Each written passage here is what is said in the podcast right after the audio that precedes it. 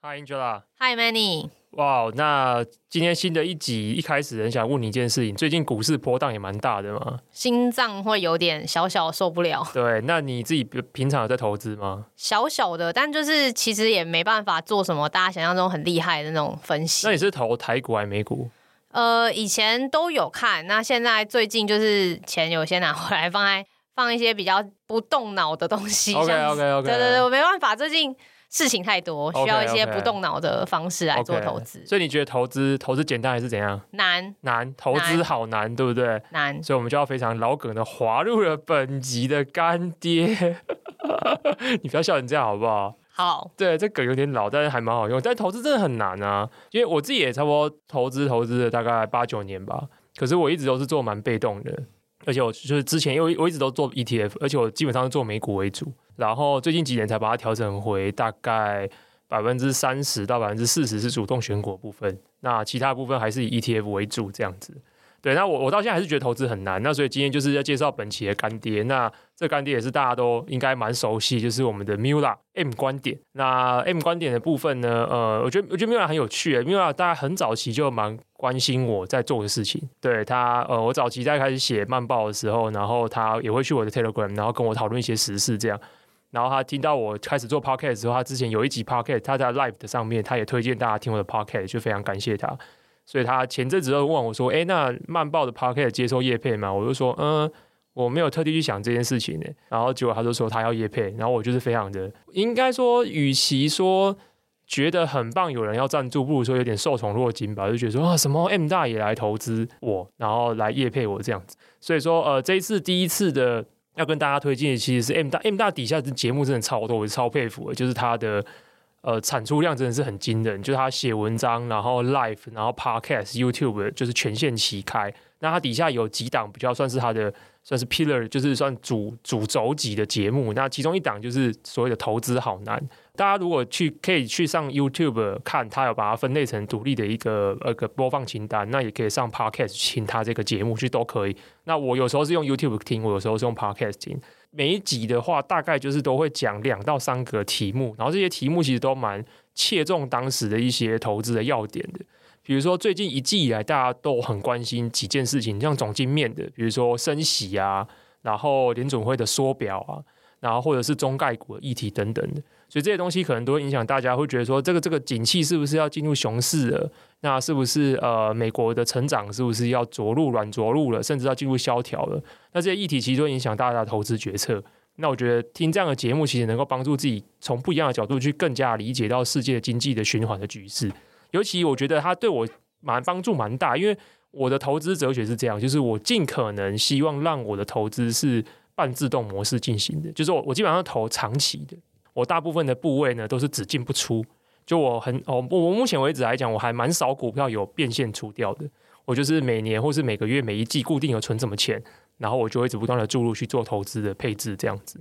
那可是呃做这种配置就是会非常去关心一件事情，就是我们关心整个大的循环，就整个景气或者整个产业的板块的循环。那当它出现一些很明显的讯号的时候，可能就会稍微避开一下，因为毕竟。呃，我也不是走，我也是走这种半自动，所以不算是完全的呃所谓的定期定额这样的投资方式。所以说，像 Team Mula，他有时候他会针对一些总经的大议题，然后一些大型的公司主要的一些产业的当下的一些状况，包含比如说开战以后对于市场的风险是什么啊，然后或者是说目前阵子很红的 Twitter 的收购的案件啊，然后一些科技的巨头要拆股啊，联准会的升息啊，缩表啊。然后或者是各个比较主轴大型公司的财报，比如说像台积电啊、特斯拉、微软啊等等之类的剧情的事件，他都会在每周的节目里面去跟大家分享这些东西。所以我个人是非常推荐。那呃，我觉得，而且而且我觉得，就是像我们的节目比较像是呃议题讨论跟知识分享。可是我觉得做投资节目最难的就是你要你你当然不是投资老师，所以你不会说这件事情买进，然后或者说你也不可能喊目标目标价，因为这个这是违法的。可是我觉得，像投资类型的节目，基本上你还是要给予大家一些呃一些 guidance，比如说哦，针对这件事情，所以你可能会有怎样子的 opinion，然后你可能会呼吁大家说，那这件事情可能大家小心一点，然后可能比较保守一点，或者怎么样之类。我觉得要愿意跟大家分享这样子的想法跟意见，我觉得真的是蛮困难，然后也蛮要蛮有勇气的。至少我觉得我还没有那个勇气去做这件事情。对，所以还是非常推荐大家去听 Miula 的 Podcast《投资好难》这个系列的节目，尤其是今年的市场应该是蛮难做的，因为变因真的蛮多的。所以最近像这样通膨，到底是通膨是停滞性通膨还是怎样？那联准会的升息是升七码、九码还是十一码？那升这些东西对于实际上的市场的影响是怎么样？市场接受了吗？这件事情已经反映到市场上面的价格了吗？那我觉得投资这件事情，它是不只是去观察一个产业趋势的变化，它还包含市场情绪的判断，跟整个总体环境经济局势的整个 cycle 的演变。所以整件事情，我觉得都可以透过 Mula 的 Podcast 节目《投资好难》这档节目里面去得到一些 insight。那我是蛮推荐大家去听的。好，那今天的业配其实跟我们今天要讨论的新闻有一点点关联。因为我们大部分时候在讲到投资，都是在讲一呃次级市场的投资，就是所谓的公开发行市场上面的股票的买卖。但是呃很多时候，我跟 Angela 在节目讨论中呢，可能都是新创。那新创他们的投资，或是呃作为股票交易，其实就是所谓的一级市场。除会有人说叫初级市场的买卖。那初级市场这个东西，最主要的驱动力当然是来自于这些所谓的创投这些机构来推动。那这件事情从二零一零年以来，也算是先呃算是一个新的一波高潮了。就大概从二零二二零两千年达康泡沫化以后，在二零一零年开始就新的一波高潮。那新的这波高潮以来，其实这十年到现在已经十二年了。其实中间过程中有一些蛮有趣的变化，而且在近期又有一些更激烈的一些变化产生。那刚好是 Angela 最近有观察到的现象。一开始在节目前问他说，大概了解一下这东西，然后我觉得超级有趣。原本今天他不是要讲这一题，然后我听完之后，我就跟他讲说。欸、可是这个我很想听，因为他很他很抗胜说他不知道观听众会不会想听这一题，然后我就直接回他一句说我不管，我想听就对，所以你就当成讲给我听这样。那 Angela 就是你来分享给我听一看这一题，一个很任性的一个主持节目的方式。对啊，不是这我觉得超有趣的啦。对，好好，你觉得很有趣？是没有没有，其实我其实有时候偶尔在开开始录之前的，通常那天早上都有点紧张，因为通常一来就是那一天早上我状态通常都是有两三个题目待选，或是需要。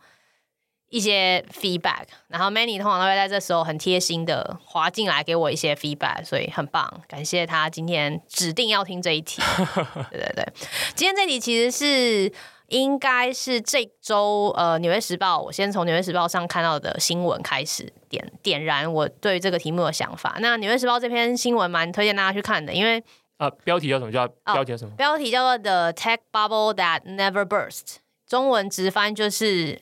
还没爆破或未爆的科技泡沫，对。那《纽约时报》为什么要推荐大家可以去看？尤其大家可以用电脑或笔电看一下，因为我刚刚看了一下手机版体验不是太好。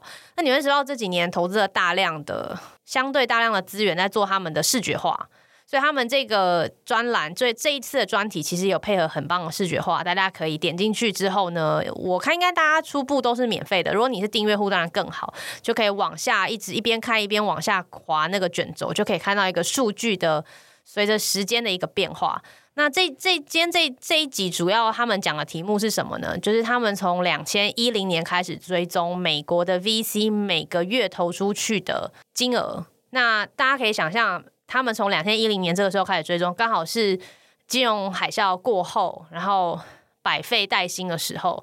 所以数字上来说呢，从二零一零年开始，美国每年美国的 VC 每每一个月呃会投出去的金额，那时候大概是三十亿美金，就是三个 billion 左右。好，哎，这边我有个问题，哎，是呃创投在投是要申报吗？哦，不然这个金额怎么统计到？哦，第一个就是其实有很多很。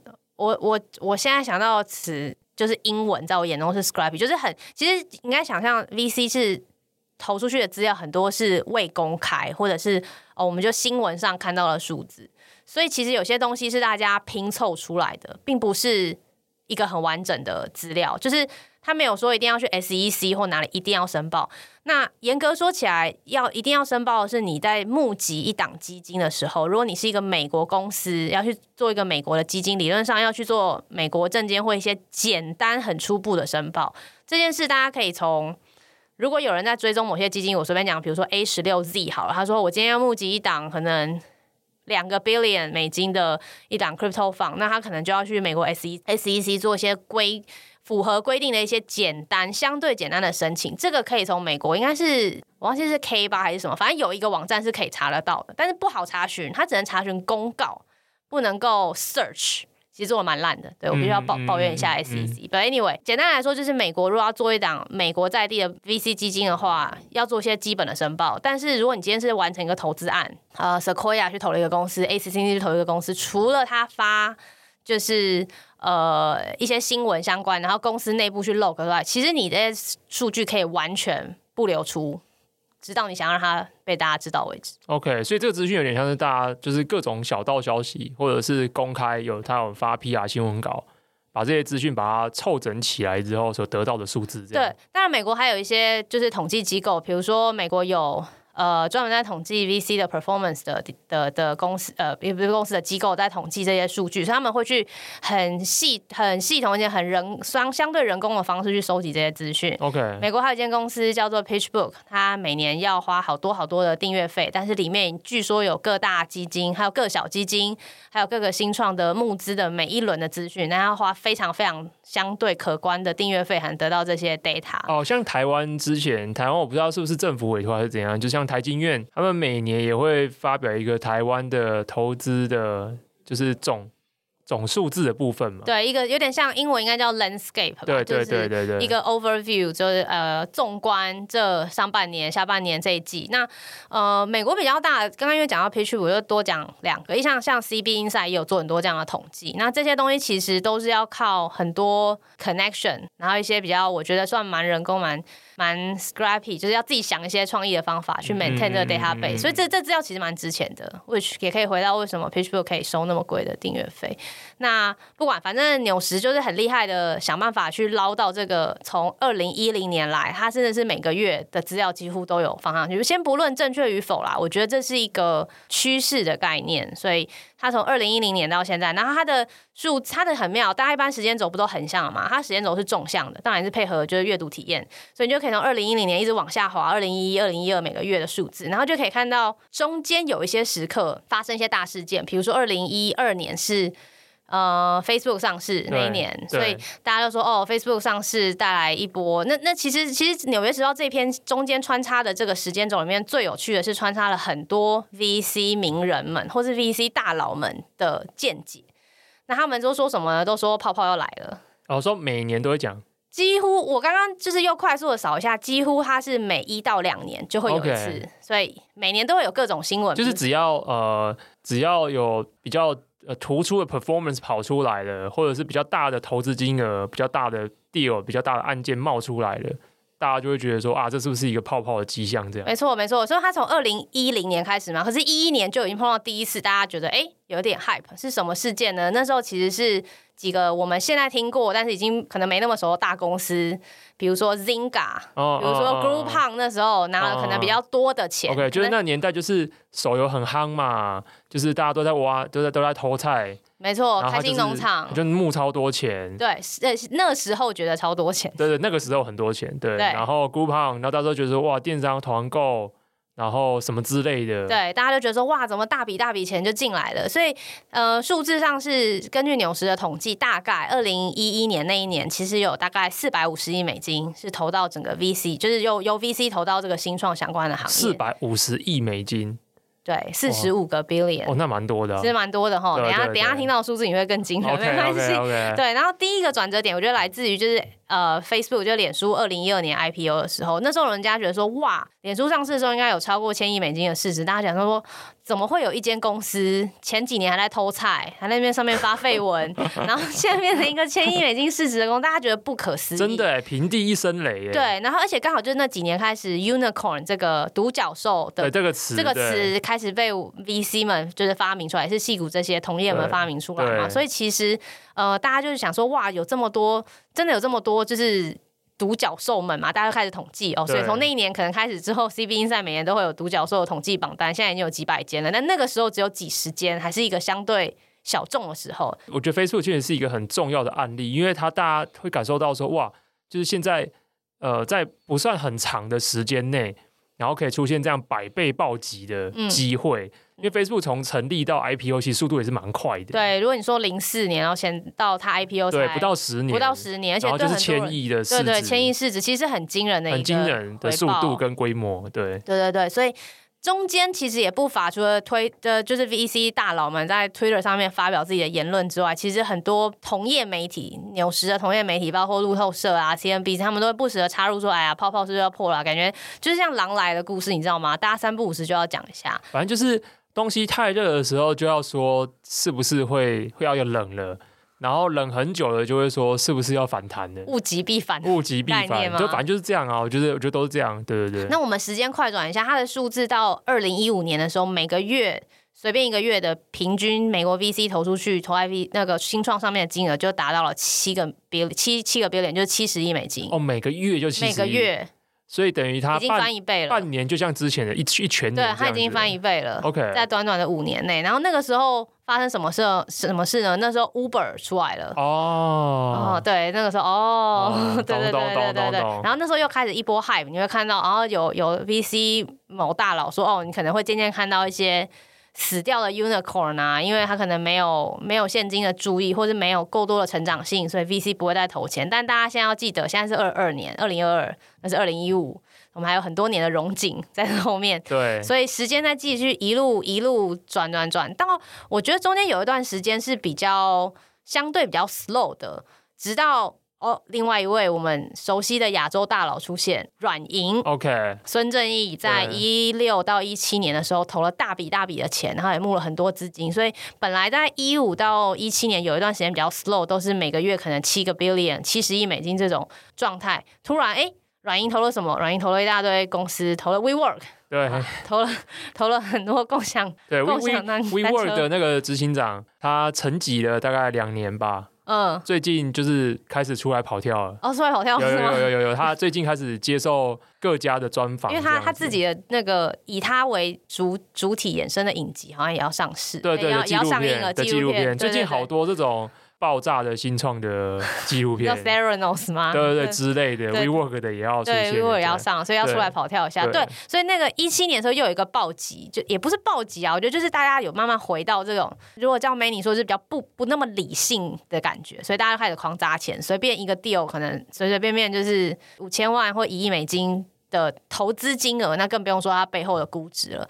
然后中间一度还有跟最近比较红的区块链扯上关系，可以大家时间轴推到一七一八年，其实那时候其实市场上也是吸了很多的资金在各种这种新创的科技上面。那刚刚讲到 WeWork 这么一大波就是兴起，也是一六一七的事情，但后来大家知道一九年的时候 WeWork 就爆了嘛？对，就就是市场上又。又开始对这种，就是只要反正只要有公司一出事，大家就会觉得说完了，这市场是不是要完蛋了？就是大家是不是要回回修正了？是不是估值都要下修了？巴拉巴拉一大堆这些问题。但这个时候很有趣的是，到一九年啊，平均起来每个月美国 VC 投出去的金额大概在一百亿美金左右。每个月，每个月一百亿，一百亿，十个 billion 以上.平均。对，OK，美国人就是如此的。大胆跟不怕死.我觉得这是这个很可怕，因为它你可以看这个趋势是，如果你切的时间段是每两到三三到四年吧，所以以上说的一直在，一直在翻倍的。以上说的都还只是美国的 VC 哦，还是全球？我觉得美国是，嗯、呃，如果你要我说的话，美国算是指标性的，因为他们在做不管是软体投资或者什么各种投资都是比较指标性的。我相信中国也是差不多的状况直到。这两年，对，那欧洲就要看一些 sector，有些可能比较热，有些比较温，但终终究我觉得美国跟欧洲是一起的，就是他们的 trend 应该是比较接近的。如果要抓这个资讯的话，然后时间一直到一直到，我们就一直快转好了，因为去年发生了太多事，去年呃这两年发生太多事，疫情一开始大家会觉得很可怕，但是没办法，美国印钞票嘛，所以所有的新创估值就啪啪啪啪啪啪啪一直往上冲，这个表的顶点每个月会流出。三百五十亿美金，每个月，每个月，对，所以现在已经每个月已经快将近之前的一一全年了吗？对。OK，十倍，OK，十倍，十年前跟现在比的话是，现在是十年前的十倍，每个月流出去的金额，OK，十倍，OK，OK，哇，这这数字一除下来就很可怕哈，就是这个顶点是在，比我刚才发现 Seven 一颗茶叶蛋十八块还要让我惊 吓，一颗茶叶蛋十八块，对，一颗茶叶蛋十八块，你不知道吗？我现在不知道，我现在知道了。我刚才买水过来的时候瞄了一下，什么所长茶叶蛋，然后十八块，我说是什么一回事？对，现在但现在就是每，这是这个是顶点。我刚刚讲这三百五十亿美金，每个月是顶点，就是大概在去年底的时候。那去年底有什么发生什么事？这去年一整年，我相信整个 crypto 或 Web 三整个大爆发，NFT 跟所有东西都大爆发，所有的 blockchain 的 infrastructure 全部都捞大笔的钱进来。所以你可以想象，就是所有 VC 都在狂投各种东西。如果有在关心这个行业的人，那呃，现在从顶点三百三百五十亿到现在，哎，这几个月有点下滑了，下滑到。每个月大概二十亿左右，呃，两千，呃，对不起，两百亿美金左右。哦，那下滑幅度很多哎，很恐怖哦，哦三分之一。对啊，它直接三分之一就不见掉。对，直接六折，打六折。OK, okay. 那所以每所以纽石做了这么一长串之后，大家如果很认真的看，就会发现中间其实有很多东西都可以连进去看。我觉得纽石做的真的很好，它可以让你完全感觉到这个起伏。那它下面就写了一些他们自己的 comment，比如说这次会不会是真的要。狼真的来了，狼会不会真的来了？还有刚刚 Manny 前面提到的一些总金的变化是在这十年间没有的，比如说现在印了这么多钞，这么多 QE，还有包括疫情等等的问题，现在终于到了一个尾声了，大家是不是要升息了？升息后是不是真的会影响到整个新创的估值的走向？还有投资人的投资的意愿，甚至很多投资人已经有很多年的钱是被卡在 VC 这个这个产品线上了，现在是不是要准备回收了？然后一环牵着一环，投资人不止投一级市场，同时也会投 Manny 刚刚讲的像二级市场这些东西。那这些的资金其实都是在所有人的同一个 pocket 里面。对，那当一个资金走的时候，另一个资金会不会受到影响？对啊，因为其实对这些有钱人，有对这些有钱人来讲，投哪里只是。财产配置的问题，没错没错，我就是一包钱，然后我依照现在的风险跟投报率，我来决定这些钱是放在债、放在股市、放在不动产、嗯、放在新创，对，然后交给一些 VC 去投，还是怎样？嗯、所以整体的总体环境的变化，当然会影响他们的配置的角度。嗯，确实啊，我最近有看到一些新闻，就是也有一些平台，然后他们应该也是像呃 Angela 说的，就是他们用比较人工的方式去追一些资讯回来，把它整理起来。那有些平台，他们真的就去追一些呃一级市场的交易的价格，嗯，比如说他们可能就是会去问各种，就是说现在这些新创公司或者是一些接近 IPO 阶段的公司，他们私底下在做一些股票交换或是销售抛售的时候，嗯，那时候价格现在是怎么样？对。然后我我看到两则新闻在讲两个不同的平台，然后分别都有说价格都已经开始滑落了，嗯，都是比他们可能过去一轮的估值交易的那个股价都比过去一轮的估值还要低。然后甚至有一些有一些股有一些公司，他们在已经接近 Pre IPO 阶段了。那在 Pre IPO 的时候得到的估值，还比上一轮的投票呃投资的时候获得的估值还要低。但对那些正在准备就是说用 IPO 前抛售呃出售的人，不要说抛售好，因为他可能是员工啦，或早通常是早期员工嘛。那对他们来说，他们的成本可能很低啊。对对对，所以他，他们是他们是少赚，对他们是少赚。对对对，对那我觉得市场本来就是在呃新创的估值这件事一直都是。呃，在早期的时候，很多时候就是一个共视觉，就是你喜欢这价格，我也喜欢这价格，我们就出了，跟别摊是怎么看我的没有关系。嗯嗯，就是去市场买一样，就是有些水果一斤就是八十块，那你就是买；有些水果一斤就是二十块，那你你也没你也没办法做什么比较，因为八十块可能就真的很好吃，二十块的苹果可能就是很难吃这样子。Oh. 对，那我觉得现在比较像是说，呃，因为总体整体的钱真的太多了，不管是印钞的关系，还有什么原因，所以其实钱多到一定的程度之后。大家就必须要把它投出去。创投这个行业本质上就是你还是要有基金、有管理费这样的收入，才有办法继续运营下去。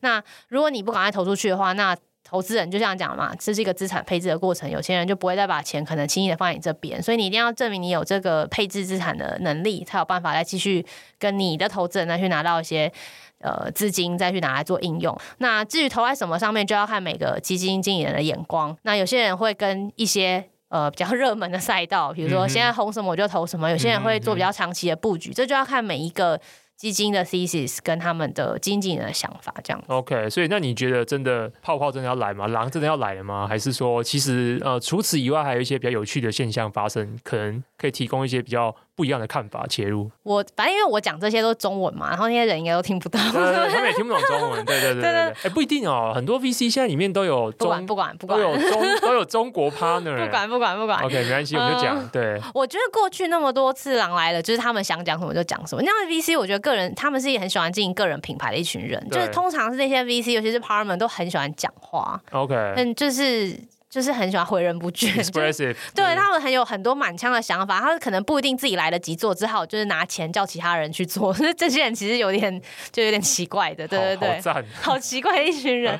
然后我觉得前几次的状态都比较像是相对的高点，就是 regional high。嗯，那这一次的到去年底，这个一个月要流出三三百亿美金，我觉得的确有一种。至少区域的 high，就是不只是 regional high，有可能到了一个一段这么长时间的 high 的感觉。OK，对对对。但你说，嗯、呃，反正没他，这些美国人还是觉得美国会持续好下去啊，不然他们就不会再继续想办法用各种方式再投资在自己的团身呃自己的国家自己的团队身上嘛。所以，呃，我觉得现在的估值修正也许就是配合整体的环境，还有这个共识觉，就是觉得这摊水果今天就只有六十块，没有上个月的八十块那么。值钱了，那它是不是还是不错？我觉得本质上还是不错的。那如果身为就是比较长期的 VC，就是说你如果不是三年内需要回收钱的这种 VC，你是一个至少投下去就是八到十年的人，应该是想说这八到十年后这个国家、这个产业或这个公司会怎么变动？懂？呃，不会去在意每个月的数字的变化，因为这个数字可能下个月又会再变动，然后再下个月会再变动，然后会变动的很快，这样子。了解。然后，因为有一些 VC 最近也做一些蛮有趣的行为嘛，就是说，我们刚才看到只是从投入资金的变化来去看这整件事情。那我我我也同意，我也同意 Angela 讲了，其实这是跟投资有点关系。就是如果你是做比较短期交易的，你可能会比较去关注市场情绪变化，比如说最近是不是因为哪一些事情，或是有些市场情绪它可以反映在那个价格上面，所以你去做。呃，做最极端一点，可能做当冲，不然的话，你可能还是做一些比较短期的交易进出。那通常短期的话，对我而言呢、我觉得，呃，以周或是以以周为单位的进出 trading，我觉得都算是比较偏短期的操作。但是如果你看的是比较长期，你看的你跟的是一个经济 cycle 的话，其实你不一定会这么对呃短时间的情绪的变化有这么大的影响在你身上发生。可是有些 VC 确实，我觉得它。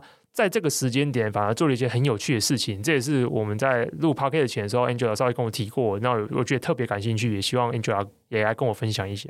好的，其实我发现他们好像是同一天的新闻，我现在还发现，不过、哦、真的、哦，对我刚刚意外发现，在美国是同一天。不过 anyway，大概就是这个礼拜，呃，因为我们在节目上之前提过，应该蛮多 VC，但是最一般人，我觉得连是稍微对新创科技圈一定知道、一定听过的，就是。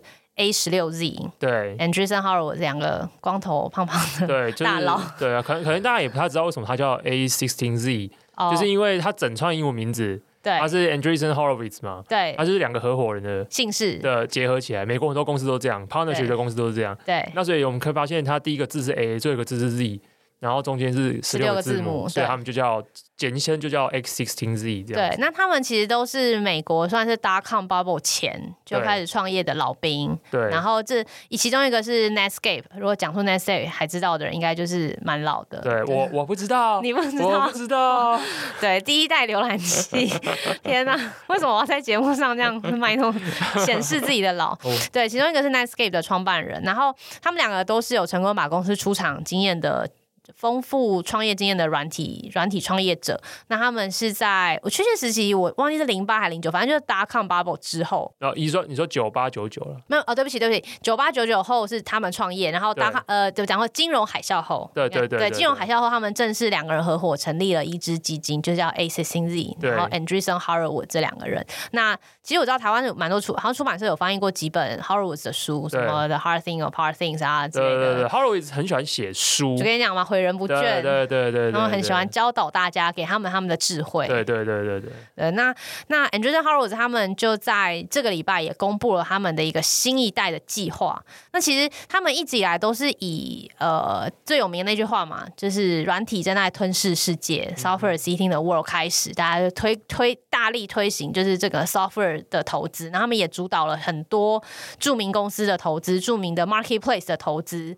他们底下著称的就是下面有一大群 partner 从各个地方挖来的，不管是 growth hacker 啊，或是 operation，他们就强调说，我就是很有经验的创业老兵，我底下有一大堆人，随时你只要是新创公司遇到什么问题，就来找我，我就帮你找对接的人。他们是一个 service 很强的一个平台。那他们这几年做了一些变化，比如说他们应该是去年，对，应该是去年或前年。我说，我天啊，我现在记，因为 COVID 的关系，就是我觉得，我觉得因为疫情的那个时间感变得很差。不要让我吓一大跳。不是不是，我以为你是怎样？你是得过然后康复？不是不是，因为疫情那个时间感很差，就是大概就是这两年，呃，我确定是这样。疫情一开始的时候，我记得应该是 Andreessen 或者 Horowitz 其中一个人说：“哦，我们要重新建设美国。”哦，应该是 Andreessen，应该是 Andreessen，应该是 Andreessen 比较常写这种短篇文。嗯呃，他的他的标题都很强而有力。对对对对对对对，It's time to 什么？It's time to build。对对对对对对对。Software is eaten away。Andreessen 的文章路线就是这个路线。对。那 Horowitz 就是会写书。对。那他会把这件事情写成把把喜欢的歌词放在里面，这样很很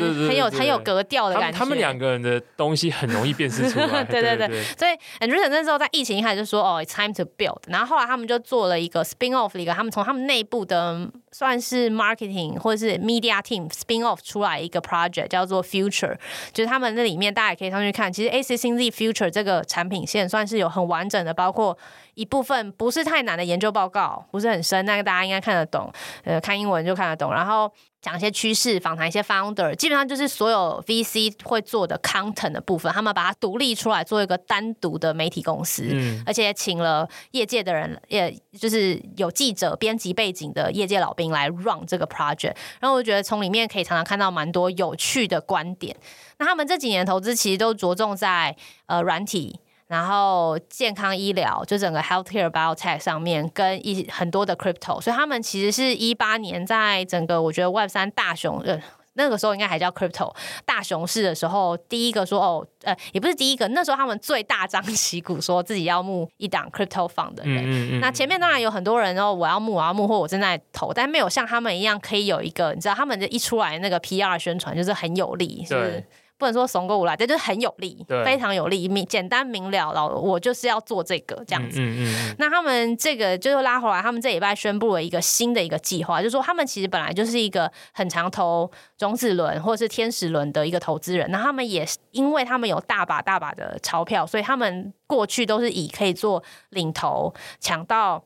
好的 deal 的大的份额，而且一次要投很多钱为著称。像大家印象中比较有名的，应该就是也是疫情一开始的时候，Clubhouse 他们也是凭空出世就投了人家用一亿美金的估值，就先砸了再说这样子。那呃这一次他们做了一个 program 叫做 Start Program，反正应该也是一些简写。那总之他们就是也是觉得说，他们要更积极的参与。我自己的解读啦，就是更积极参与在投资、投资用种子轮投资以前的所有的跟 founder 的 engagement，他们都要更积极、更深入的参与。所以他们会给这些 founder，他也没有说什么 term 或是说什么多少钱，或者要换多少股权都没有。反正你只要是符合他这个 thesis 的人，这些 thesis 的人就来申请，就这样子。OK，但是也没讲说确切申请之后会得到什么，会得到至多一百万，呃，至呃至多对每个团队或是每个公司或者每个个人，好像至多一百万美金的投资。OK，就这样。OK，其实什么也没写。OK，对，但他们投资的领域蛮妙的。我知道他有一块，他有投要投 consumer，嗯哼，啊、uh,，consumer 就是 consumer，其实就是蛮 broad，就是什么都可以投的意思。然后投 fintech，很明显，因为 fintech 你要投 crypto 就要投 fintech 嘛。他们还要投一块叫 America Dynamic，那什么东西？你皱眉头了。就是任何可以帮助美国建设的东西，包括太空、oh, 黑科技.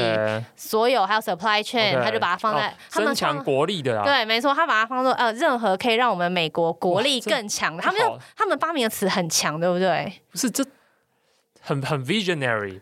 他们就是这样啊，他他的他的画风，他们这么说好，就是说，我觉得我觉得对他们就是一间会让你觉得他们不是。只有钱的味道的一间公司，虽然还是钱的味道还是蛮重，对，但是他们就是会包装。有时候我在想说，部分包装，我在想说，这是这个是这这确实是包装，但是另一方面就是我觉得相对他们应该也有这样子的 belief，因为因为他们也是会用这个故事来去跟他们的 LP 讲，嗯，所以他们也也要去聚集一群愿意相信你是这么做。因为这个东西会反映在你的 portfolio 上面，没错。所以你的 portfolio 要能够反映你的 vision，然后你的 vision 要被人家买单，然后这件事情你又必须一直不断的对 public，一直不断的去重复、重复的去讲述你的 vision 是什么。没错。那我觉得这整件事情都要做得非常的 consistent。然后我我想补充一下，就是我刚刚没有讲完，我刚刚说 Star 这个 program 它投资 FinTech 嘛，然后美国国力强盛这个这个主轴，它其实还投 gaming。哦，可是 gaming 他们一直都蛮。积极的吗？对，就是他们之前投，呃，就就我觉得他们的题目一直变，他们之前叫什么 Virtual Space？OK OK，, 然后他们一开始跟应该说这一条线都一直有去碰，嗯，包含像他们最早期，他们早期也投 VR 也投的很很凶，对对对对对，对这种。大家还不知道 VR 可以干嘛，就是一六年的时候，对，他们就是开始立的一堆 VR 的项目。对啊，对我觉得 AC 星际一直以来，除了就是真的很有钱之外，他们也很敢于，就像 Manny 讲的，去立的这个趋势。但是很常看到他在一个公司很早期的时候，他就敢给他几亿美元的估值，然后他可能就领某一个 round，嗯，他可能领 A round、Venture round、B round 或什么之类的。就是这个东西的话，就是他们的色彩很鲜明，而且而且大家会觉得说，哎。这件事情是个事情的吗？然后大家都还没有意识到这是不是个事情的时候，他就自己把它做成了一个，他就冒出来，他就、嗯、他就冒出来，然后他就说这一轮可能三千万美元的 A round 就是我了，就是我立的。对，然后可是大家都想说，嗯，这是什么？这是个 trend 吗？这是个 topic 吗？有人在讨论吗？而且他们为这件事情可能就创一个名词，比如说 creator economy 也是也是他们做出来，那时候其中一个 partner 还在的时候去弄出来的东西嘛。然后 VR 这件事情也是他们那时候就是对 VR。呃，当时大家还在 VR hype，大家还有很多怀疑的时候，他们会直接用钱跟投资行动来去表示说他们看好这个路线。而且这条线我觉得很有趣的是，他们会一直呃，我觉得会一直换名字，比如说从 VR，他开始会去把它更抽象化。他说他们投的可能是 Virtual Space，嗯，呃，虚拟空间。然后这件事情，他们接下来在跟 crypto 有关的时候，可能这件事情就是属于 metaverse，对对对。所以，可是这条线一直都在。对。然后，所以 gaming 一直都含在这个东西的内涵里面。没错，我记得他们之前应该现在可能还有，就前一阵子有看到他们在招专门在看 gaming 的合伙人，对对对，然后要强调你，他要强调要求就是你要有很强的 gaming 经验，不只是 gaming 公司的经验，可能还要有很实际的游玩经验。让我觉得他们的分工就真的很细啦。对。然后他们主打就是这个 program，你可以接触到第一个他们的校友群 network，所以你可以可能可以看到。Coinbase 的创办人之类的，如果你就是他们可以帮你介绍的话，然后还有一些呃各行业的专家，毕竟他们的很多的所谓的 partner 其实都是很相对有经验的 operator，所以我觉得他们在很多新创的运营上面可以给一些 guidance。他们有很多一条龙服务，甚至这样的条款也是我觉得他们一定是内部有合作的律师或他们自己的律师做了一套量身定做的一种 standard template，就像当年的 YC 的 Safe 一样，这样你可以直接无脑的就先签下去，然后先拿到。钱，然后先开始 run 再说。我觉得这件事，就美国这个国家就做的很厉害。OK，所以其实这件事情，Angela 跟我提的时候，我觉得很感兴趣的地方在于说，X in Z 是一个颇有量体的 VC，然后它过去其实也不是一个很专注。就是不像不像 Y Combinator 一样这么专注在投 C stage 的公司，或者说他们有在做像这种有点像是借在加速器跟早期早期投资中间，他就是单纯投资跟加速你，而不是做这种有点像是，因为他讲的是 program 嘛，他也不是说他会说可能一部分投资是来自于我的基金，可是他为什么要特别再把它拉出来强调，甚至把每个案子或每个人的占的这个投资的金额已经拉到一个 million 这么多，对。这这因为这件事情，就是我觉得你刚才提到说他跟他跟纽约时报那个新闻同一天，就很有意思，因为他刚好是一个一个对照，就是一边是一篇长篇大论，然后透过历史数据的收集，然后说这件事情是不是终于来到了一个真正的 hype，真正的 global high，对，然后要出现呃一些一些泡泡的泡沫的状况。可是反过头来讲，这时候看到，哎，这里面最具代表性的 VC 之一的 A16Z，他们结果就开始做一些 It's time to build 的行为。对，这其这这就是符合他们的口号嘛？是就是这个时候才更是他们可以更往前面、更深度的去掌握更多好的 talents、好的团队，然后他们愿意拿出更多的 resource，因为其实一百万，然后能够这样撒。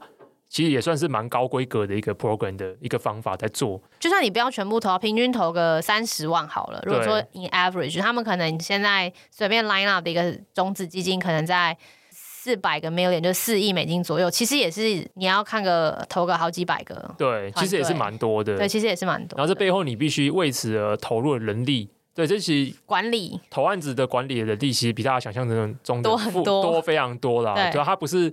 他不是来，然后看一下，觉得男的帅，女的美，然后 聊天愉快，对，就结束了。大家 deal 的讨论啊，然后完了之后，中间对方抛回来你的数据，你数据要整理啊，因为数据可能很 rough，一般新创团队也不会把它用的很好。对，然后你要互相做做比较，你要对这个产业有一些了解。对，然后完了之后签双方对条约的谈判，谈判完之后后面一些 legal document 的签署等等有的没的。对，然后后续的定期的回报，然后对方如果有需求，你要必须适度的提供一些 service。对，怎么样有效率的在这过程中把这个 ACG 这个平台顺利的推给这个。对，你想想看这件事情这么多的庞杂的事情，如果我们做个你说十个二十个案子，OK 啦，我觉得都还算是。大家能想象的，可以你想想看，如果他的这个 program 要撒下去，对，比如说今天他们就说，哦，针对这个 program，可能三年就愿意投入可能一千万或者几千万美元的规格来做，那他收进来的 portfolio 就是以百为数量来计。是，他说从呃，这其中一个负责的算是 partner 说，在他们的就是 Twitter 上面的介绍是说，目前从去年秋天他们算是 soft launch 这个 project，还没有真的很 official launch，但已经让一些人知道的话。知道到现在已经有一千个 applicant 去跟他们申请这个这个这个计划，超夯的，对啊，他都还没有大张旗鼓的讲，就已经一千个了。那他们是他们是很欢迎 global 的，我觉得现在的趋势现在就是大家都很欢迎 global 的创业者。一方面就是美国本来就是一个移民立国的国家嘛，对，他们他们会欢迎自己人，但是他们也会希望有一些新血来一起，就是一直来维持这个国家或者是这个整个整个组织的活活力好了。所以其实。真的有兴趣去了解这种呃跟 ACC 合作，不管是 program 或什么，真的都可以上去他们的官网，他们的网站写的非常的，我觉得相对的很仔细，嗯，然后有很多、嗯、很多资讯可以从里面深挖，然后他们的呃合伙人们也都是很及时的在不管是 Twitter 或其他的 social media 上面公布自己对于这个这个 project 的一些想法和进度，大家可以多上去看一看，这蛮有趣的，对。对好啊，那今天第二则想要聊的新闻，就是一个可能最近真的有点被聊烂的，就是大家都知道的新闻，就是 Elon Musk，就是特斯拉的呃执创办人、执行长。也目前也是算世界首富嘛？他真的每个礼拜都有一个更新哎、欸，他他应该每两天就有一个更新，差不多。我们每个礼拜都可以聊一点他的新最新进展。那反正就是他最近就是对 Twitter 提出了收购的这样子的一个计划嘛。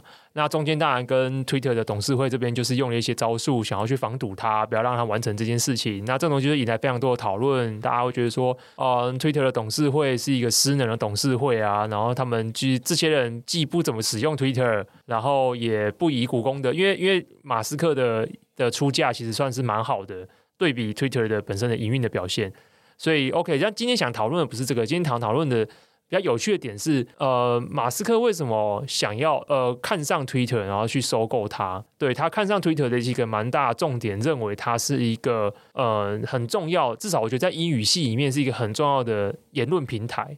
所以马斯克大概就是从这个角度会认为，Twitter 如果要去实践这件事情的话，他继续以一个公开发行上市的公司的角度是很难去完成这件事的，必须要成，他必须要下市。成为完一个完全 private 的公司，不需要每一季去对投资人、对公开的市场去做交代，他才能够好好回头去把自己该做的事情做好，而不需要一直一直去回应市场对他的盈利的期待。这样子，那我我我当然觉得这是一个很很很有趣的事件。那当然这件事情也引发了非常多人讨论，就是社群平台是什么，然后。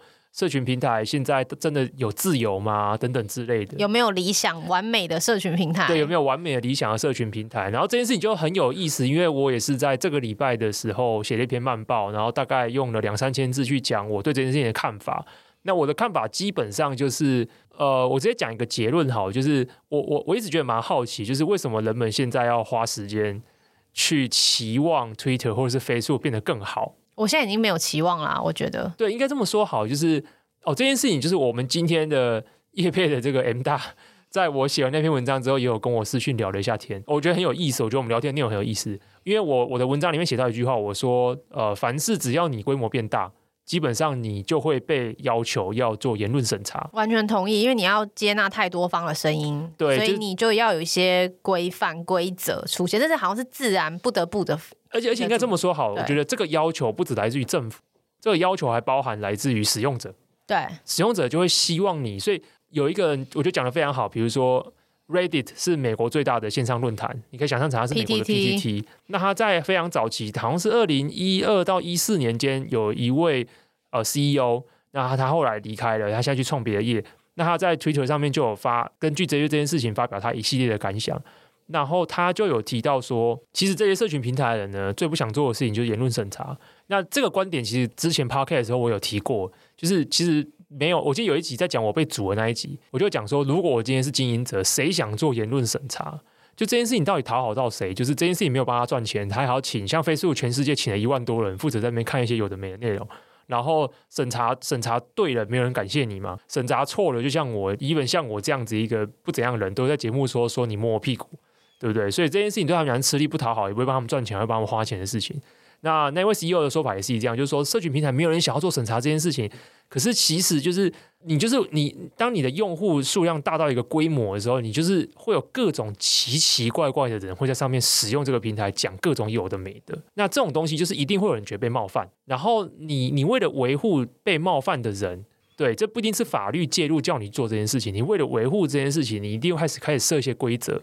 比如说有一些太过分的东西，人身攻击的啊、暴力的啊、威胁的啊，或是怎样的东西，或者什么崇尚法西斯主义的啊、讲恐攻啊的那个，就是你真的无法避免人，而是世界上有非常多的人会在网络上用这种东西去讲。然后我们也必须承认一件事情，就是大部分的人现在，呃，绝大多数的时间都已经活在网络上，文字、语言或是这些意念在网络上的。攻击力跟杀伤力跟影响力是真实的，所以这些东西其实用户本身自己就会要求平台方要去做 moderation，就要去做呃言论的审查的控制。那更不用说你今天如果是一个规模大到你的用户是破亿亿级以上的，那我相信政府机关单位也会常常会介入，然后甚至会有这样子，因为他可能会反映民意，可能很多人会觉得说啊，这 Facebook 该管，然后就跟你所属地方的议员啊，或者是什么州员、州议员，然后去澄清什么，就会像我们之前聊过那个欧洲的。法案一样，对对对对，这种东西就是我觉得是很难免的。那我我的出发点是这样，所以我觉得任何做这种东西，只要你的规模大，你就一定会遇到这个难题，你就要去介入做这件事情。然后，可是 M 大很有趣，Mula 就是直接传一个讯息跟我说，他他认为这件事情是这样，可是他他更 respect 一间公司，他可以不需要去呼应这种期待。而去创造出一个完全自由，然后没有或者是非常低度审查的言论平台的空间，所以他非常认同。假设马斯克真的可以把 Twitter 买下来，他可以把它完全把它往这个方向前进来做的话，他会很期待这样的事情发生。那我我相信也是，就是这其实是非常多人对于网络的一种理想化的期待嘛。这件事情就像我们觉得九零年代网络刚问世的时候，大家会觉得那个年代很流行这种字什么。新的什么数位公民领域啊，大家会把十八、十十七、十八世纪那种法国人的沙龙把它搬过来，嗯，就是说这个数位沙龙，就是它是一个大家很理性交流沟通的一个环境平台，让各种思想跟想法在里面激荡，然后产生影响社会，创造出更好、更有效的沟通环境等等之类。但我自己个人是比较不认同这种方式的想象，原因是因为既然大部分人的时间都搬到网络上了，那其实它就有点像是真实社会的网络。网络其实就像真实社会，对。那真实社会有多乱？我相信网络就会那么乱。我觉得，我觉得只会更乱，更乱，因为大家更没有发言的限制。对，我觉得它只会更乱。所以，那这个乱象基本上，然后我这礼拜就收到，我写完这篇文章之后呢，就引来一些呃一呃电子报读者的回响，我觉得很有意思。就有一个读者，他就回信给我，然后跟我说，他自己本身是在经营某一个比较偏小众的论坛。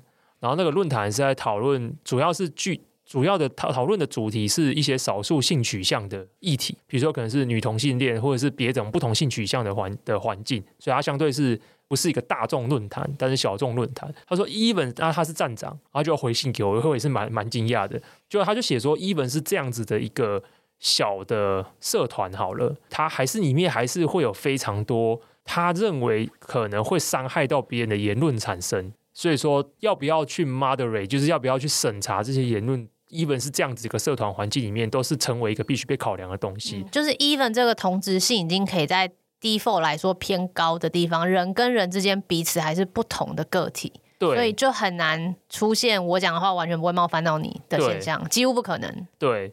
那这时候怎么办呢？那这时候，这这我这边想聊就是这怎么办。然后所以说，很有名的科技评论的电子报 Ben Thompson，他的 Structure 就写了一篇文章来讲这件事情。那我觉得很有意思。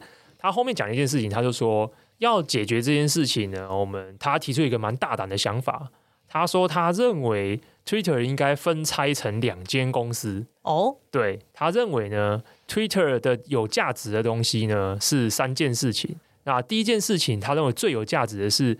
Twitter 上面掌握了这么多人，他们基于自己政治、经济、财务、金融、科技、趋势等等兴趣的发的内容，然后 Twitter 基本上掌握这些所有的兴趣，或以及这些发文的项目，以及这些人他们关注谁，关注哪一种呃 Hashtag，关注哪一种标签，所以 Twitter 掌握这些很有呃资料的这样，他所谓称为的 Social Graph，就是社交图像，就是一个很大的一个资料关联网，这是 Twitter 很有价值的地方。然后第二个是 Twitter 也掌握的非常多的这样子的人在上面发表这些意见，所以 Twitter 有它的一些社会影响力之类的。然后第三个我有点忘记了，但我觉得它里面最重要的讲的是这这两件事情。可是他认为这两件事情呢，这两件事情不应该跟 Twitter 现在自己独立经营这个 App 扯上关系。就是说，Twitter 现在所造成的所有争议，都是 Twitter 自己本身经营的一个 App，一个社群平台。所以所有的言论都发生在他这个产品里面，嗯，可是他认为 Twitter 要能够解决这个问题呢，就是他应该把它底层的东西拆成一间公司，然后大家讨论内容这个东西，这个产品面的东西拆成另外一间公司。就我们比较习惯说的，就会是底层的 infrastructure 跟上层的。整个 UI 跟产品这两块是要完全切开来的。对，对，就这么说好了，有点像是我现在我现在才想到的比喻，但我不确定不确定完全正确，但是我觉得比较好理解，就是中华邮政不会去负责大家信件内容的审查，嗯，中华邮政只负责确保你说你这一封信要寄给谁，我可以在你要的时间内，你付钱嘛，你付邮费，所以我把这封信送到你要的地方，但中华邮政不 care 里面写什么东西。你里面就是就放了一张就是很很可恶的裸照或什么之类很恶心的东西给别人，那是那是那是就是你你你的自由。你的自由你的问题，对，这不是中华邮政要去审核的东西，所以这件事情发生问题的时候，大家也不会跳出来说中华邮政怎么可以允许这种事情发生，大家不会做这件事情。嗯，可是现在如果大家在 Twitter 上面做这件事情的时候，大家就会觉得说。你 Twitter 怎么可以？你怎么可以不让这件事放任这个言论出来？对，你怎么可以放任他恶心的裸照传到我这边来？放任川普一直在讲话。对对，你怎么可以放任？就是有人说他要砍我，所以说呢，呃，Ben Thompson 的解法叫做：我们今天应该把 Twitter 拆成一间叫 Twitter 邮政公司。这一间公司只负责做两件事情，它负责让讯息之间可以互相传递，然后因为它掌握传递者跟传递之间的这些关联度。所以它有这样子一个 graph，有这样子的一个社交连结度的一个资料，可以帮助其他的人可以更有效找到它的传递对象，然后提供这些传递内容的载体的人，就是他可以开放这个东西给所有人去经营。所以说我今天可以成立，比如说我今天成立一个慢报 app，然后我这个慢报 app 呢，我去接 Twitter 邮报，它的原文是叫做 Twitter Service Company，我去接 Twitter Service 公司的 API。我去 access 它的传送服务，跟以及它基于这个传送的资料所做的分析，跟它的社交网络。但是所有这些言论或者这些呈现的板块版面，这些是我慢报这间公司在控制的，所以必须去做审查的人是慢报这间公司，不是 Twitter。我感觉 Ben Thompson 想的这些目前听起来都很美好，但实际执行起来不知道非常困难。我不知道，对，但是我觉得，我觉得我应该说，我觉得这是一个很有趣的 idea。对，应该说讨论这么多，哎，分拆成这样，它就是变成一个邮报公司，听起来好像蛮合理的。我我觉得它唯一比较我觉得好奇不合理的地方在于，那我我能想象这间公司可能会更赔钱啊。没有啊，就是 Twitter 已经够赔钱了，所以就是慢报这个 as a user，你要使用它的 API 就要付更多钱。对，可是这件事情就是我觉得它不一定就是它经济上不一定是可行的。如果它提供的 service 够中立，或者说够。我我觉得，如果他是一个底层的话，可能会比他现在还要有价值。这整件事情是这样哦，对。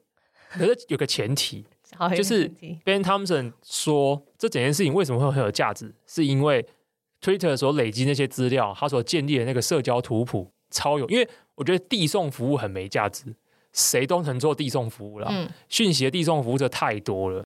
这随随便谁都可以做，主要是分析跟聚合后面这些的 API，就现在叫 API，整体一包 API 的东西才有价值。这些这些资料，对对，比如说，因为我今天如果我今天要成立一个全新的社群平台，我最容易遇到问题是什么？就是鸡生蛋，蛋生鸡嘛。对，没有用户，没有用户就没有连接，就不有趣，就没人要来。对对，可是我今天如果我是接 Twitter 的 API，我可以先 access 它既有的这些社交图谱的部分，我可以很快速的先找到。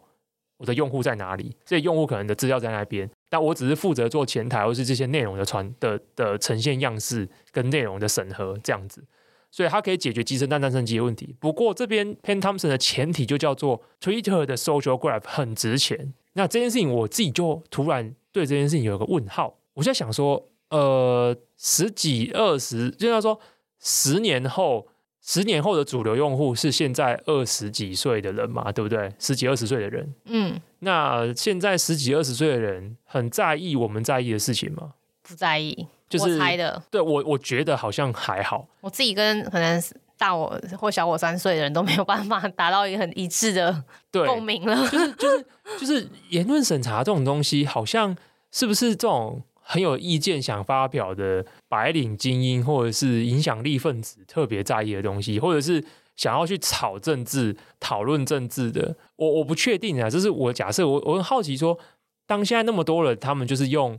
呃，TikTok 或是其他，他们就是在看别人的生活，然后在看一些世界上好笑的事情的时候，Ben Thompson 讲的这个东西，跟 Elon Musk 所提倡的那个理念，这个东西，它本身有这么重要吗？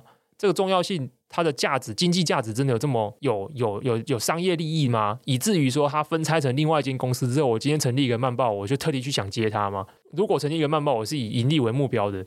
我会比较想要去接 Twitter Service 这间公司的 API，还是去接抖音的 API？我可能比较想去接抖音的 API。就是说，我觉得过去因为 Twitter 红起来是呃，也是哎，它应该是零六年公司嘛，对，呃、差不多零六年就是金融海啸前。我们今天一直围绕我在一些很久远的时间点。那，金融海啸后慢慢在矽谷红起来嘛。那其实它一直都是一个有点像是 Key，我觉得它一直以来就这样看起来，它一直都是一个就是主流 Key Opinion Leaders 的中心。那只是这个中心现在已经慢慢从呃 Twitter 现在展现的是哦比较高知识分子，比较会讲迷因笑话，或者比较聪明，甚至报道的东西，已经慢慢转移到影像、生活好笑，所以重心也就慢慢从 Twitter 这种文字型、描述型、opinion 的东西，慢慢的转到像你刚刚说的抖音，甚至可能会有其他的各种类型的影音平台、别的形式。其实像我 IG 就已经转移一波了，我觉得，因为像 Twitter 一开始就是主打 micro blogging 嘛，对，所以你看它的。它的起源其实是 blog，是知识量很足的东西，相对足，因为不会你不会讲废话。对，他的做法只是说，哎，我们从 blog 长比较长篇大论的东西，我们把它拆解成只能一百四十字内的对小篇的东西，没错，去加速意见的表达跟传递，没错。可是，所以它整件事情的 assumption 的预设前提还是在于促进意见的表达，嗯，跟意见的交流跟传递，嗯。可是这件事情是 Generation Z 的人很在意的吗？我不知道，我、啊、我怀疑，也许可以欢迎 Generation Z 的我听众跟我。我我不知道，但是但是我有点反向去看，如果这件事也是 Generation Z 在意的人的的东西，那我们应该会看到很多 target，就是瞄准 Generation Z 的新的社交产品，是围绕在这个主题，然后有新的演绎嘛？好像目前比较少。对，我觉得我觉得应该说这是个假设嘛，对，这是假设，没错没错。假设这件事情是他们在意的，就应该会看到它的变形变体。对对对，就那个产品以后就追逐这个需求。可是，可是我们现在看到所有 Target Generation Z 的产品，主打点都不是这个，不是主打点。像我最近试玩的一个，在美先从法国红起来，然后在它因为它是法国新创，嗯，它是在法国红起来，然后现在红到美国，然后现在已经杀进美国的，就是有点像社交应用的下载榜的前面好几名的部分。嗯、然后叫做 Be Real，听起来像是个潮牌的名字啊，对，对对对，Be Real 就是真实。它它的 app 应用真的很，我觉得很很很好笑。反正它就是这样，就是你它就是让你每天呢拍一张照片，然后这张照片它会同时启动你的前后镜头，所以你会看，这真的很蠢。就是我我这几天用，我就觉得我永远拍不出一个我喜欢的照片。不是，它就要呈现真实感，不是你喜欢的问题。它不是 IG 啊。好，反正总之就是 总之就是没有，这是最好笑的地方来的。它的应用是这样，就是你你得每天拍，它会指定你。在某个时间点要执行一个任务，这个任务就是要用它这种结合同时拍前后镜头的拍照方式去拍一张照片，而且还会限时你要在两分钟内完成。好多限制哦。你如果超过两分钟才完成这件事情，你也可以再拍，可是你拍的这张照片上面就会写一个你迟交啊。对对对，然后呢，你的你你你要拍了以后呢，你才能看你当天其他朋友拍的东西。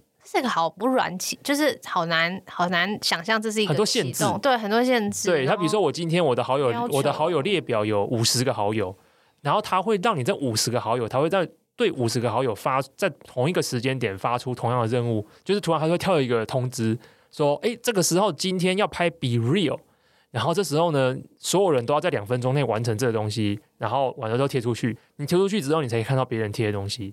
然后如果有一个人呢，他他是比如说是这样，你你就算你如果是多，你就算是两分钟内，可是你是两分钟内拍好几次，它上面会 tag 说这个东西其实是他第五、第六次拍出来的。然后如果你超过两分钟拍呢，他会写说这是你迟交。好好压力好大，我只是想要拍个照片跟分享给朋友，为什么要有这么多迟交，然后时间限制这种这么多？因为这就是要求真实表现自己的这件事情，就是之前呃去年或者前年以来，我们班有写过很多，就是很多瞄准 Z 世代的社交应用，他们现在都围绕到一个主题，叫做真实 （authenticity），说 Dispo 那样的，对，或者是很多，这太多了，比如说呃那种。现在即时通讯啊，它会让你是随打即显示的，就是你你打什么，它会立刻显示在画面上。OK，所以这很恐怖诶。比如说我们打，可能就是一边打一边想嘛，然后可能打错字，回头编辑一下修一下。可是现在有一些即时通讯软体呢，呃，它就是会让你一边打的时候，那个字都跑出来。OK，所以他就觉得说这东西是不加修饰，哇，很即时真实。然后像 Dispo 那种。即刻拍，然后有点 retro 的复古复古照，对，然后这样说哦，真实。然后像 BeReal 这种，就是要求你在某个时间点拍，然后很难去修，很难去修饰，也不能套滤镜，然后有现实，而且也不能潜水。像我最喜欢潜水，一天下来在潜水去看，哎，你又说了什么？因为你看，如果这样的话，我就没办法在几时内完成任务啊，很压力很大哎。你一定要拍，你才能看别人。对啊，对，所以他就说哦，这是真实。所以你会发现，哎，如果说。意见的表达跟交流这件事情真的那么重要？就是说，Z 世代也重视这件事情，只是重视的方式不同。那我们应该看到这些产品会围绕这些功能，可是没有。就是我看到的非常多围绕在 Z 世代的这些社交新应用，都在追求这一种。不加修饰，而且都是图像为导向的，不是文字导向。不加修饰，即时性。对，然后呃，读后即焚。对，然后然后没办法去，呃，甚至哦比如 real 也是哦比如 real 就是今天过后照片就不见了，除非你把它存到你的 Memories 里面。OK。对，所以也是一种即时动，即时动态、现实动态、现实动态的概念。对，Z 世代可能更关心这件事情，就是真实，就是他们可能受够了网络上大家都会去包装跟打扮自己。所以说，他们去追求一些更及时的可能性跟展现，以及透过网络来跟朋友之间有更真实的连结性。这是不是 Z 世代人真正关心的？我不确定。但至少过去两年甚至三年以来，说明自己是要瞄准 Z 世代的社交应用，都在往这个方向去发展跟设计他们的功能。有，所以我我觉得这可能就真的是一个 trend，就是它至少这件事情，呃，确实也反映在下载成绩上面。因为拥有这些 feature 的这些应用，虽然但到目前为止还没有一个真的就是长期红的。这东西真的就是它可能就是会很快速的红个两个月、三个月，或是半年，然后接着就是不知道跑哪里去了。然后这种产品就是几乎每每一个月、每一季都会一直有几只突然这样冒出来，然后占领的媒体的的的报道这样子，可是都是围绕在这个面向上。所以这件事情还回到我刚才想的，就是说。Ben Thompson 说：“Social Graph 这么值钱，可是它的值钱会不会只是在某一个 generation 以上的人才觉得这件事情这么值钱？”你讲的好含蓄，意思就是老人们才觉得值钱的东西，会不会对年轻人来说已经不屑一顾？对，那你有很好奇耶，就是说二十几岁的人，他们如果就已经没有很在意这件事情，他们会在五年、十年后突然觉醒，说我需要 Twitter，我觉得很难呢。我觉得很难，那是一个使用习惯的。对，应该说他们到那个时候会会需要。从他们一开始习惯的东西的进化版，或者是衍生出别，他不会马上跳一个典范回去找旧的东西使用，他可能会再跳出新的典范，但是好像比较大的几率是跳到新的东西。对，就像就像我们，我至少我好了，我只会从 PTT 毕业离开了，我不会再回去，我不会再回去了。对，就是当我习惯有别的地方之后，我不会又说，哎、欸，那我现在突然又觉得我想跳回去 BBS。对，我觉得这东西它不是一个 backwards 的。它就是一个 progressive，它是一个往前进的东西。时间是一条长河，一直往前流，一直往前走。所以说，从这个角度来讲，我就会想说，OK，分拆合理，然后分拆之后可以把审查的这个责任分摊到别人，比如说个别经营者身上，合理。可是你是分拆之后，真的会让这间公司更赚钱吗？好像就只是，其实也没那么糟糕，他只是不能再从下一代人身上，也许再也不能从下一代人身上赚到钱。OK。对，这是一个可能的结果。但 anyway，伊隆马斯反正很有钱啊，而且他还会想出各种招，他还在凑钱，大家全世界都知道他的一举一步。所以我们每个礼拜应该都可以，我感觉这个 drama 可以演好一阵子，我们可以跟大家一直更新，然后或是想到一些什么新的再补充。我觉得这题目围绕着整个他们他的这个。我怎么讲呢？他的这个有点也不能叫闹剧，他感觉蛮认真的，在做的事情其实蛮有趣的。对，这件事蛮有趣。但这件事情带给我的反思就是，当一直就我我有点像是我自己给自己的一个思考训练吧。当我一直觉得，或者大家一直觉得讨论只是讨论推特这件事情，只是讨论言论自由审查的时候。那我就会想说，think out of the box，就会觉得说，哎，那会不会这只是某一群人，或是某个 generation 的人很关心的事情？就是老人嘛，除了你不要一直，你要一直挖洞给我。二十八以上，二十八以上，二十八以上会在意的，是这样啊？会不会出了这个圈，其实它没有这么重要？所以 again，其实每个人意见到最后，其实也都不太重要。对我，我 maybe，所以我只是觉得，哎，这个是一个很有趣的思考训练，然后也分享给大家听听看，这样子。好的，那就是以上我们今天这一集的讨论。那希望你今天喜欢我们的内容。那如果你喜欢我们内容的话，也欢迎呃上 Podcast 呃 Apple Podcast 或 Spotify 或是其他任何收听平台，然后给我们五星评价、留言，然后追踪我们。然后也欢迎你上网搜寻慢报，订阅我的电子报。那电子报里面有非常多呃不是在 Podcast 里面的内容。那我觉得自己有些内容也还蛮有趣的，所以欢迎大家订阅来阅读这样子。好，那以上就今天的节目了，拜拜。